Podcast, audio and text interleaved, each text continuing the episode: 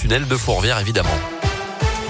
8h30, Angèle arrive dans quelques instants. On va parler météo ensemble, évidemment. Et puis d'abord, c'est le scoop info avec Colin Cotte. Bonjour Colin. Bonjour Mickaël, bonjour à tous. Et à la une ce matin, l'incendie hier matin d'une maison à Feillan, près de Mâcon. Aucune victime a déploré, mais les dégâts sont très importants. L'habitation était totalement embrasée à l'arrivée des secours. L'incendie s'étant propagé à l'ensemble de la toiture. D'après le progrès, d'importants moyens de secours ont été engagés. Une équipe d'une vingtaine de pompiers et huit engins au total, selon le progrès. Les deux personnes qui se trouvaient dans la maison n'ont pas été blessées ni incommodées par les fumées. La propriétaire des lieux a été relogée. D'après les premières constatations, l'incendie parti du garage serait d'origine accidentelle. Un choc hier après-midi sur la 42 à hauteur de Bélignou en direction de Lyon. Deux voitures se sont percutées pour une raison inconnue. Une des voitures a fait des tonneaux avant de s'immobiliser sur le toit sur une voie de circulation.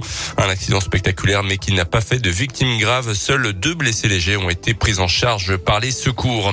Éric Zemmour ne peut pas gagner la présidentielle. C'est ce qu'affirme le président de la région, Laurent Wauquiez, hier dans le JDD.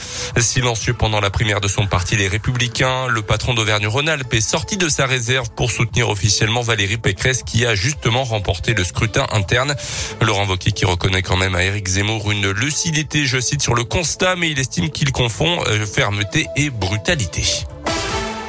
Dans l'actu également, l'épidémie de Covid et c'est ce lundi qu'entre en vigueur la fin du brassage dans les cantines à l'école. Le port du masque en intérieur et en extérieur est obligatoire depuis jeudi.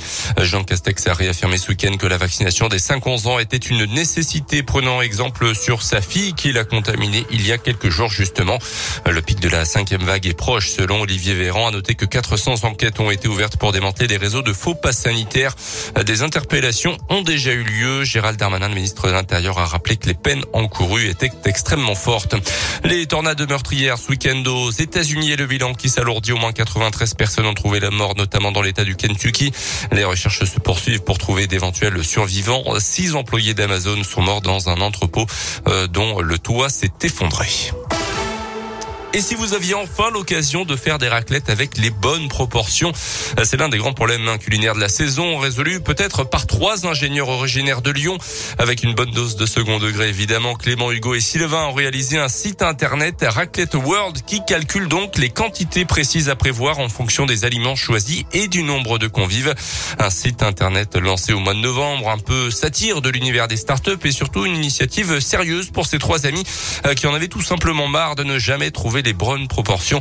En cette journée mondiale de la raclette, ce lundi 13 décembre, l'un des cofondateurs, Clément Gibaud, est revenu pour Radio Scoop sur le succès de ce simulateur. On s'est retroussé les manches un soir et puis on a on a codé ce site que depuis on fait évoluer hein, d'ailleurs euh, très très régulièrement. On rajoute des ingrédients et on s'ouvre à l'international petit à petit parce qu'on commence à avoir une demande de la part d'un public anglophone. C'est une fierté internationale euh, que la, la, France euh, représente un peu le pays de la raclette, le pays de la culture du fromage c'est une grande fierté pour Raclette.world de désormais faire partie de cet écosystème, de l'avoir révolutionné cette année avec ce calculateur en ligne et on compte bien profiter nous-mêmes de, de cette journée mondiale de la raclette pour pour se retrouver entre amis et, et faire et faire une petite fête. Et le simulateur Raclette.world qui a aussi une vocation anti-gaspillage, il devrait bientôt intégrer une fonctionnalité permettant d'estimer l'empreinte carbone de votre raclette.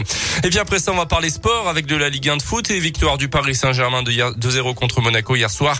En clôture de la 18e journée, Lyon de son côté continue de végéter 13e du classement ce matin euh, après son match nul 0-0 à Lille hier après-midi. L'OL qui se déplacera sur le terrain du Paris FC euh, ce vendredi en Coupe de France. Merci beaucoup Colin Cotte. Je reviens un petit peu sur le sujet de la raclette parce que Jérémy de Macon nous a envoyé un petit message en nous disant je suis plutôt team raclette accompagné d'un vin blanc du Beaujolais. Voilà, on avait du muscat tout à l'heure, maintenant un bon verre de vin blanc. Je vois qu'on n'est pas fâché sur, la soif. Hein. Ici, avec modération, l'alcool, on le rappelle. Merci en tout cas pour vos réponses. C'est la journée mondiale de la raclette. Hein. Quand même, rappelons-le en ce